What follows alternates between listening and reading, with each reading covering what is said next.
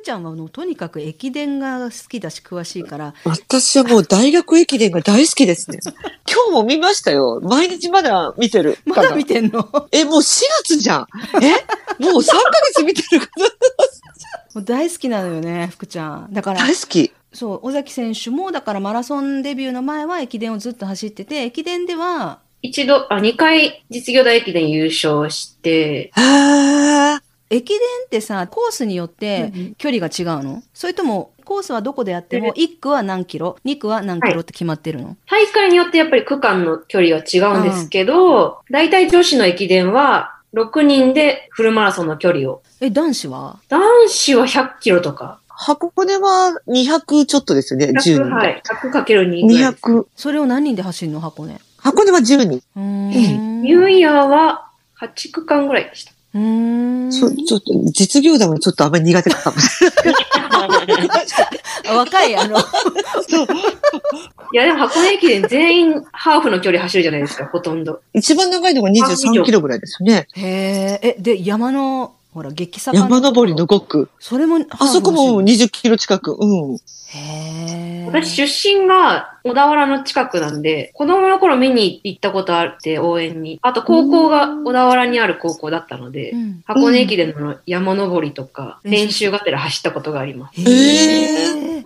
え、駅伝の練習とマラソンの練習って全然違うよね。スピード感が違いましたね。マラソンは逆にゆっくりでもいいから長い距離を走り込むっていう練習の方が多かったです。まあ、ゆっくりと言ってもね、ゆっくりと言っても、3ゆっ分、くりと言っても、3分何十秒って話でし4ょ。分、4分。4分なんか今年の箱根駅伝の第1区がめちゃくちゃスローペースで始まったんですよ。ジョギングかみたいなペース。私よりも遅いんじゃないそれはないキロなんか3分20秒。めちゃくちゃ早いじゃんと思って。あ、でもさ、3, 3分20秒、1キロ3分20秒ってことなんだけど、そのペースって、駅伝としては遅いの？遅いっていうか、まあ、スローペースなの？男子にとったら遅いですよね。多分みんな様子を伺って、うー。ん。そう先頭キョロキョロしてましたもん。引っ張りたくないとかいろいろあったと思う。やっぱりさ、タイムトライアルじゃな,、ないじゃん。タイムを競うんじゃなくてね、その、うん。勝ち負けっていうかね、順位というかね、うん。だから、タイムを出したいと思う人の走り方と、勝ちたい場合の走り方とやっぱ違うもんね。違いますね。ベルリンの世界陸上も最初、すごいスローペースで、あ、楽だわ、遅いわと思ってました。3分30とか40でしたね。例えばそのベルリンなんか世界世界記録をね狙って世界中から、まあ、来るんだけど今世界記録は、えー2時間1分39秒なんだけどさ、まあ、そこをブレイクしようと思って世界中からたくさん来てもうね例えばそのキプチョゲ選手自分のレコードを破るために走ろうとベルリンに挑む、そうするとさ優勝とかじゃなくてうん。タイムのことしか考えてないからすんごいやっぱ攻めるよね。まあ状況にもよるんだろうけど。ね。だから途中で潰れちゃう時もあるよね。なんかうんそういうレースもあったよ。もうギリギリのところで。でも潰れるの覚悟でギリギリでやってるんだよね、ああいう時ってね。そうですね。もう一か八かみたいな。はい。でもそういう時ってもう、このペースで走れば、このタイムでゴールできるっていうのが分かってるので、もうペース通りに行くしかない。けど、そのオリンピックとか世界陸上だと順位うんが重要なので、結構駆け引きがそうだよね。そうそうそうそう。多かったですね。うん。その駆け引きっていうのが、だから難しいよね。難しいですね。だからやっぱ最初そうやって様子を見たりとかするんだろうね。最初ペースがはいはいはい。遅い。そうですね。まさにそうです。走ってる人たちはわかるんじゃない？なんか走りとか見れば。ウォーミングアップで、あ、この人調子良さそうだなとか、例えば？マラソンって、ウォーミングアップであんまりスピード出しすぎると、出しすぎるって出ちゃうと、いざスタートして前半オーバーペースになりがちなんですよね。ウォームアップでスピード上げすぎるってどういうこと？ウォームアップあ、ペースはあまり見ないですね。10分とか15分ぐらいジョギングして体温めて、うんうん、ああ、そのジョギングのペースがやたらちょっと速いぞみたいな、うんうんうんたまにいると、ちょっと動きすぎちゃってるじゃないかなっていう。それって調子の悪さとかっていう気持ちが焦ってるとかいう意味なのかあ、それも、それもあると思います。メンタル。ねえ、うん。あとさ、あの、よしみちゃんに聞いた話でめちゃめちゃ面白かったのが、前の日に食べ過ぎて、もう無理だ、今日は走れないって思った時が一番良かったって言ってた話もあったね。ええスタートの時まで気持ち悪かったぐらい。なんだっけ、豚骨かなんか、豚骨かなんか食べまくったんだっけ？違う。なんだっけ？で、アシーさんも豚足が好きで、豚骨じゃない、豚足。うん、豚うん。足、豚足食べるんですよ。前の日に監督が好きなものを食べればいいってことで、で、そういうね、私ね、その、そういうなんていうのかな、メンタル、そのうん監督が、山下監督がやっぱり選手をすごく見てるんだよね。この選手にはこういう対応がいいってね。はいで。やっぱり尾崎選手に関しては気分が乗ってれば、よはいりいい動きができるんじゃないかっていうね、いうのを分かってるから、食べたいもの食べればいいよっていう感じでね、前の日はこれぐらいにしときなさいとか、前の日はそ油っぽいものは食べない方がいいとか、いろいろ一応さ、なんか基本的な考え方あるみたいなんだけど、監督がもうこってこての豚足を あの好きなだけ食べなさいっつって、用意しといてくれたっていう話とかも私は感動してね。直前はとにかくこう、メンタル楽しくとか気持ちよくとか保つように、ベルリンでもビール飲んでたし。あ、それ言おうと思ったら言っていいのかなとか思って。はい。言ってください、もう。もうね、あの、一緒に行ったんだよね、ビアガーデンにね。夏のベルリンのビアガーデンは最高なんでね、連れてって、まあ、はい私はスポーツ選手リスペクトタイプだから、こう、やっぱりね、普段遊んでるのと違う、試合の前、試合の前だし、試合のために来てるわけだし、あんまり余計なこと言っちゃいけないとかって思って。なんかビール、まあ、ビアガーデンは屋外でね、気持ちのいい森の中っていうかね、うん。にあったから、はい。まあ、気分転換にいいかなと思ったんだけど、そこで私はすごい飲む人だからさ、なあんまり飲んじゃ悪いかななんて思ってたけど、なんか、監督、ちょっといいですか？とか言ってさ、監督のビールをチュチュチュとか言って飲んでたから、あれ？とか思って、はいうん。あ、この子いけるかもね、みたいな。うんリラ。うんリラックスしてるっていう。で、監督もね、分かってるから、ちょっとぐらい飲んだっていいって言ってね。体調も良かったうし、ん。海外に行ったらその現地のものを楽しみたいタイプなので、うん。素晴らしい。ビールも飲んだし、あの、味見ぐらいね。あ、ドイツのビールってこんなのか。はいそこはちゃんそうそう、そこは皆さん勘違いしないで、私ちゃんと見てたから。いや、でも本当、あの、私の夫なんかもね、うん当時のことを思い出してね、まあ彼がはい下見の欄をね、交通基礎を一緒にしそうてくれて。だよね。で、それで、まあその後ビール飲みに行って、ああやってリラックスして気持ちよくね、挑めるのが一番いいって。だから、もう疲れたからホテルにこもってるとかじゃなくて、現地に来たら現地のものを食べたいとか、気分転換に行きたいとか言って出てきた、そのよしみちゃんの姿を見て彼は、あ、この子、あの、すごくこう、今の状況楽しんでるねっていうのは当時言ってて、すごい期待してたんだよ。うん。だから、だからやっぱ彼もさ、こう、現地で手に汗握ってたと思うんだけど、ぱり監督がだから山下さんだったのもラッキーだよね。監督によってやっぱり自分のトレーニングの仕方もそうだし、その考え方とかも違った可能性はあるし、自分の考え方は変わんないけど、監督の前ではこうしていなきゃいけないみたいな関係だったとしたら、やっぱり伸ばしきれなかったかもしれないし、私、他のスポーツだけど、監督が絶対的でね、その選手たちにとっては。それってね、まあ、人によると思うんだよ。ケースバイケース。合うか合わないか相性っていうのがあると思うから、人によると思うんだけど、監督とはいきちっとコミュニケーションができる関係っていうのはすごく大事だなっていうのは、第三者的にそういうなんていうか選手とコーチのやり取りとかを、まあ、通訳だったり現地のお世話役だったり、まあ、いろんな形で見ることがあるんだけど監督と選手の関係がいいところっていうのは、可能性を秘め秘めてるっていうかこう期待を持って見る見ていることができるって感じ？スポーツその時にその日その瞬間に結果を出さなきゃいけないものだから昨日調子が良くても今までずっと調子が良くてもその日ダメだったら結果はダメだったこととしてしか残らないわけだけど、でもトータルして見た時にやっぱり監督と選手がいい関係であるところは期待を持って見てることができるっていうのははい。あるなっていう。そうですね。本当にいい出会いでしたね。ね監督自身がオリンピックに行ってるっていうのも大きかったですね。ね実績がちゃんとある方の経験談を聞けたので、そうだよね。監督を信じてやっていけば大丈夫だっていう。あとは監督自身がオリンピックで4位で、うん4位もすごいのに、うんメダル取れなかったっていう、その、メダルを取る取らないの大きな違いみたいなものをずっと聞。いてたので、はい。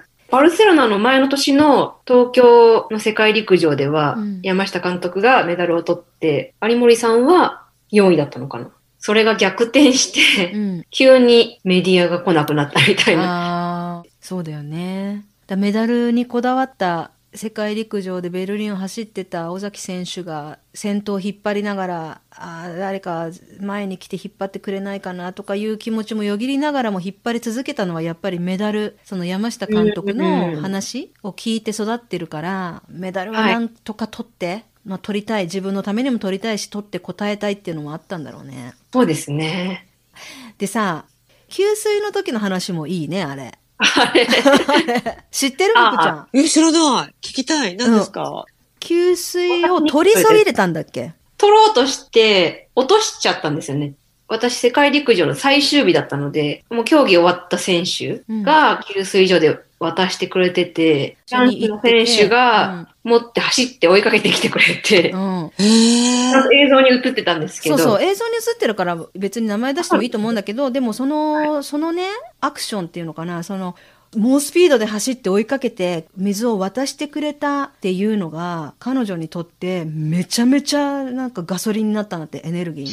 へえそれ、そうなんですよその映像見たい。うん、後で送るし、みんなに見てもらおう。もう最後の最後でね、30何キロ地点だよね、あれ。35だっけ？35ですね、あれは。ねそうです。一番苦しい、もうこれからもう本当ね、うん最後の最後の苦しいところでさ、やっちまったなあ、もう猛スピードで走って追っかけてきてはい渡してくれたっていう、それに感激して、ものすごいパワーが出たって。うわ最後のすごい力がかっこいい。ね。でもそういう応援の力がまんざらでもないっていうことの証だよね。うん。その確かに、自分のね持ってる力っていうのをもうギリギリまで絞り出してるんだけどそこにまたそういうのが一つあるとまたもう一滴の力が出せるかもしれないっていうね。だからスポーツ選手スポーツ競技やってる人たちね見てもらって応援してもらってなんぼって本当だよね本本当ですね。当にもう応援してほしいしうん本当見てほしいよね。はい。みんなによく声、あの、沿道の声聞こえてないでしょとかよ言われるんですけど、うんすごい聞こえるんですよね。研ぎ澄まされてるから逆に聞こえるのかもねなんかそういう声は、うんうん大事な声は。うんはい。これから東京オリンピックもあるしね。あるんですよ、ね東京オリンピックって。あるんでしょうね。まあだから、うん東京オリンピックに限らず、スポーツ選手はね、見てもらってなんぼっていうのもあるけど、それこそメダルを取れなければメディアが来なくなるみたいな話もあってさ、その山下監督の話じゃないけど、トップの選手ばっかりじゃなくてもみんな選手のこと見てほしいなって私はまあ関係者だから思うのかもしれないけど本当にみんなの応援がどんだけ力になるかっていうね私の「頑張れ!」の一言なんて何の役にも立たないと思う人多いかもしれないけどそんなことないんだよね。そんなことないですね。ねいやー、そんなことないでしょうね。福ちゃんだっていつも応援されてるもんね、マラソン走りに。いやー、私はね、やっぱり沿道に人がいないと寂しいんですよ。一人じゃ走れないでしょ。一人じゃ走れないですよね。市民マラソンランナーの人によく聞くのは一人で走ってるけど一人じゃないからなんとか完走できるっていうよねみんな一人で走るんだけどみんな頑張ってるし沿道の人も応援してくれるし、それがあるからなんとか走れるってそう、なんかね、私あの、横浜マラソンってあるじゃないですか。ずーっと首都高速うん走るんですよ。はいはいはいはい。で、そこはもう沿道にお客さん全然いないじゃないですか。まあ、はい時々ボランティアさんとかね、給水とかはあるけど、全然もうテンション上がんないんですよね。あの、走ってる間。で、もう、下に降りて、もう、ブワーッと沿道になった瞬間にめちゃくちゃ速くなるんですよ。ブワー。みたいな。力が出るんだうんそう、力が出る。全然違うよねやっぱ応援してもらうえうんるとね、そう。うん、いやだから本当応援してほしいよね。私はもう本当にスポーツ選手のことをねそのトップの選手とかねあのスポンサーついてお金稼げる選手ばっかりがどうしてもメディアで取り上げられるけど同じだけみんな頑張っててさいるのを知ってるから、だからそういう人たちが評価されてほしいなと思うしそのもちろんねスポーツ選手に限らず全てのお仕事してる人たちはみんなに元気や勇気を与えたり役に立ったりまあしてるわけだけどさその自分がねスポーツ得意とか苦手とか関係なくてやっぱり頑張ってる人を見るとあの心動かされるしそれがすごく分かりやすい世界じゃんスポーツって。ね、みんな頑張ってる。みんな仕事してる人はみんな頑張ってるのは当たり前なんだけどスポーツっていうのはそういうのが体現しやすいとか見せやすい業種だと思うからだからマラソン大会とかも素通りする人たちも多いと思うんだけど、ねうん。ちょっと足を止めて見てみるなり例えば2時間23分30秒へえなんてこれ漠然と聞いても意味が分かんないけどこれさ 100m100 100m 走に換算したら何秒なんだって言って換算したら21秒へえって。21秒 100m21 秒のスピードで42キロ走るのっていうねそういうことがこうはい分かった瞬間にもうなんかドキドキするっていうかさすごいなっていうい。話になるわけよね。だからそうだね。私はこう、うん、スポーツすごい好きだからこういうことをこういう発言になってしまうんだけどまあ今年はオリンピックもあるしね東京だからっていうことだけじゃなくて、スポーツを通していろいろこう感じられることあるから、まあ、見てほしいなっていうのは自分の国で開催されるって一生に一度あるかないかだよね。なので、見るチャンスがあるならね、いろんな競技をそうだよ見ね。て何か感オリンじてほしいです。ピックでさスタジアムに行けないで見れるって言ったらやっぱマラソンマラソなんだよね。競歩。競歩。そう。競歩。うん。マラソンあとトライアスロン。マラソンとかで見れますからね。だけどねさ札幌になっちゃったって福ちゃん怒ってんのね。そう、あ私ね、吉見さん、本当朝のはいはいはい。6時とかスタートっていうから、前の日からネットカフェに泊まってとかいろいろ言って 計画立てた。うん言ってたんですよ。だったら、え、北海道、もうちょっと行けないじゃんと思って。でもどうですか？まあこれ私の考えなんですけど、私みたいに5時間も6時間もかかるわけじゃないから、6時からスタートして2時間半、え、東京でも良くないと思ったんですけど、そうそう。吉見さんはどうです東か京も札幌も変わんなくない私が選手だったうら、ん、うん。東京が良かったですね。そうだよね。でしょ？やっぱりそうですよね。東京の方がテンションが上がるっていうのもあるし、なるほど。確かに。そうですだってまず東京が一番人口が多いわけだからさ漠然とその人が多いわけよね。うんあのうん。ニューヨークマラソンとかね行くとねすっごいんだよ盛り上がりが。単純にね、うん人がまず多いのね。だから、うん沿道にランナーを本当に見ようと思って来てる人じゃない人の数もすごいから、うんなんとなくテンション上がるよねあれね。そうですある人ね。が多いっていうのは、うん、言ってることすごくよくわかる、札幌の北海道マラソンも走ったことあるんですけど、うん、直線が多いし、あの、東京だったらビルとかで影ができるけど、うんうん。北海道何にもなくて、もろ日差しが当たるので、うん。逆に暑いんじゃないかなって思ったんですよ。そうだよね。そういう考え方もあるよね。うん。だからつまりは大して変わんないんじゃないかっていうねどっちもどっち、はい。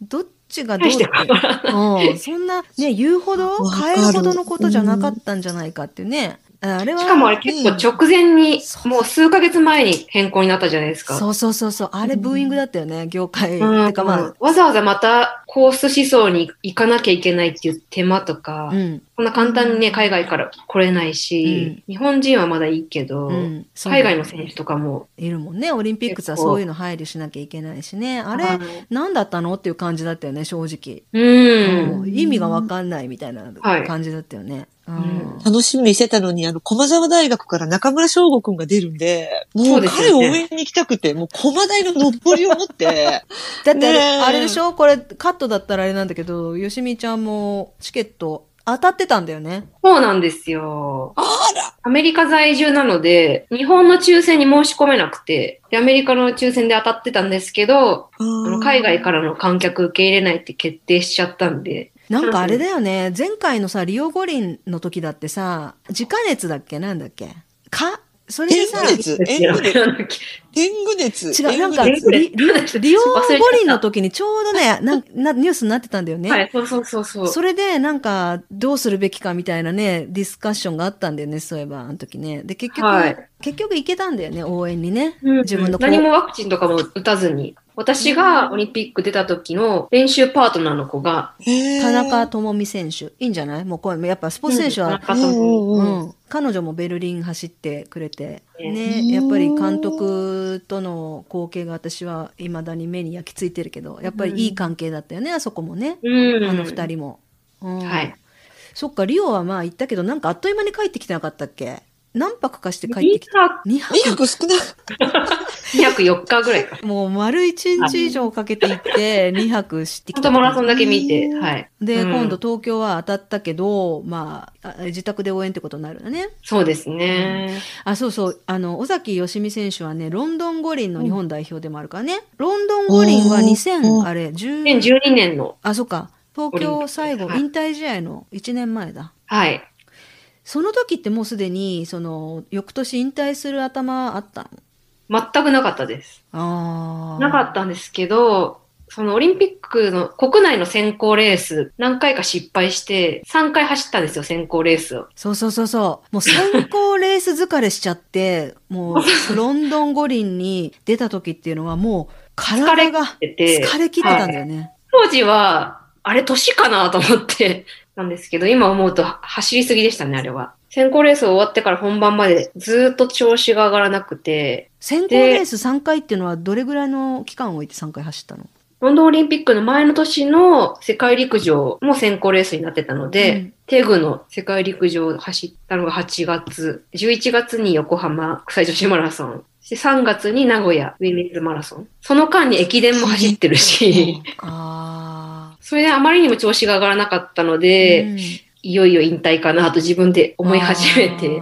すごい惜しまれてやめてったのは私はよく知ってるし、それも監督が、やっぱり最後も尾崎強かったよねっていう印象を残して終わろうよっていうふうに。すごいかっこいい。いいね。いい。その、その考え方いいね。でもほら、ねあれじゃない？もし気が変わって戻ってきたいと思った時に、はいはその受け皿を作りやすいように、そのメディアとか周りの印象っていうのもあるし、うんっていうことで、なんかいろいろ考えてくれたのかもね。そういうとこまで。確かに、そうですね。うん私もなんか辞めるか辞めないかでずっともやもやしてたので、じゃあ一回離れてみればいいじゃんって。いいね、でいつでも戻ってきていいから。うんいや、かっこいいな、山下さん。やっぱ、私彼女と、よしみちゃんのいないとこでも喋ってるけど、やっぱね、帰ってきて欲しかったんだよね。ででも、でもね、私すごい、あの、彼女をすごいリスペクトするのは、帰ってほしい気持ちは、彼女、山下監督の個人の気持ちなわけよね。選手の気持ちをやっぱり尊重してあげなければ、もやもやらうん。やらせたところでどっちにしろね、あの、うんうんうん。結果は出なかっただろうっていう、その潔さっていうか、だったら離れなさいよって言った彼女の勇気っていうか、もう私はすごいリスペクト。でも、もし帰ってきた時に、周りにね、ああだこうだ言われないようにとかさ、いろんなこと考えて、最後、かっこよく終わろうよって言って、東京っていうね、日本で一番派手な舞台で走らせるっていうね、それに合わせて調整して、うん。すごいね、やっぱ彼女かっこいいね。かっこいいです。かっこいい めっちゃかっこいい。めっちゃかっこいいんだよ。なかなかの。なかなかのね、男前なせあの監督なのよね。すごい、はいすごい愛情深くって、で、あの、すごい愛情深くいろんなこと考えてんだけど、表面は割とさっぱりと、さっぱりと見せるよね。うんすごいね。うん今走ったりしてるの？今もジョギング程度は健康のために健康のったてめに。楽しい？走るのって。ああ。いや、今でもゲストランナーとかで参加することがあるので、マラソン楽しいですよ、伝える側なんですけど、うん。別に走らなくてもいいかなっていう感じ。おこういう正直なとこがね、すごいいいでしょ？本当に正。直、アンバサダーなんだけど、一応、マラソンの。楽しいねって言って走らなきゃいけないんですけど、あのー今はね、あれなのよ、福ちゃん。ご結婚されて、うんお子さん、子育て、奮闘中なんだけど、だからまあね、時間もないじゃなあい。そうね、これから、じゃあね、走りたいなって、私、すっごい走るの嫌いなのよ。知ってるでしょ？あのね、大会系で育ってきてて、部活とかもすごい一生懸命やってて、で、やっぱ部活の冬のトレーニングとか行って走り込みとかあるんだよね。だけど、うんもう本当にね、運動は好きなのに走るのだけがどうしても嫌いで、まあ、飽きちゃうんだよね。気持ちがついていかないと走れない。あの、そのマラソン大会も出たけど、私あれ脳で走った感じだもんね。体力とか足で走ったっていうよりも、もう絶対ゴールしたいっていう気持ちだけで、ああ、でも私は今もですけど、現役の時もやっぱ目標の大会がないとうん練習に集中できなかった？そういうの聞くとさやっぱ今東京オリンピックでそのこのコロナのこの状況の中でモチベーション上げてトレーニングするのってすっごい大変じゃない？今やってる選手たち。そうですね。代表に決まってても、本当にオリンピックがあるのか。選手にとって1年も結構、1年伸びただ伸びただけでも、体調管理、ずっと好調をキープしなきゃいけないっていうのは難しいので、そうだよね。すっごい大変だよね精今神的に大変だと思います、精神的にもね。本当それはすごく思う。もう気の毒で仕方ない。どうやってみんなモチベーションキープしてるんだろうって思って。でやっぱりうんこういう時こそ私たちみたいな一般市民、ね、国民が応援をして声を上げて、うん頑張れって言ってあげなきゃいけない言ってあげたいって思うよね。うん、はい、そうですよね。今後輩でもマラソン決まってる選手いるの？今はうちのチームはいないんですけど、うんでも今年、今年って去年か、結構日本の陸上競技会自己ベストとか高タイムが出たんですけど、なんでだろうなーって考えたときに、今までって結構試合出すぎて、疲労が抜けないままずっと走り続けてた。なるほど。まあいい疲労抜きになったのかなーって。思いましたなるほど。あとは、やっぱり今まで普通に走れてたのが、普通に走れなくなったので、うん喜びみたいな。肩身をね、うん、走れる喜びみ大たいな。会に出られることの喜びみたいなものも。そういうのね、聞く。あの、うん私が話聞いたのはね、やり投げの選手だったけど、一回ね、すごい離れたんだって、やっぱり。その子も。なんかこう、頭打ちじゃないけど、なんで伸びないんだろう、なんで伸びないんだろう、みたいな感じで。うんで、久しぶりに戻ってきて出た大会でベストが出たとかね、なんかそういうの聞いたことあるね。あね、知らず知らずのストレスとか、で疲労とか言っ疲労はさすがに気づくと思うけどでも目の前にクリアしなきゃいけない目標があると思ったら無理しちゃうしねで、うん。無理すると怪我したりとかして今度怪我したらそれで精神的にやられてねストレスになって悪循環でとか、そういう選手いっぱいいるじゃん。長距離ってあんまりオフシーズンみたいなものがなくて、トラックやって、駅伝やって、マラソンやってって言うとずーっと年中走り続けてるので、今回のコロナのことでそのうん。選手も監督とかもそうだしそのいろいろ選考会とかのスケジュールを決める上の人たちも含め、よしみちゃんが言ったみたいなことにちょっとでも気づいてまたこう考え方というかやり方をさ選手のために何がいいのかいい記録がこれで出たっていうことはやっぱり疲労抜きの期間を与えるとかあと選考会のスケジュールももう一回考え直すとかっていうことをしてくれるとまたちょっと変わるかもね。そうですね。もしかしたらだからコロナがなんかこういいこう発想を持ってきてくれたことになるといいねコロナは悪いことばっかりだけどそうじゃない、うんね、新しい気づきがあったみたいな機会になってくれるといいね。はい。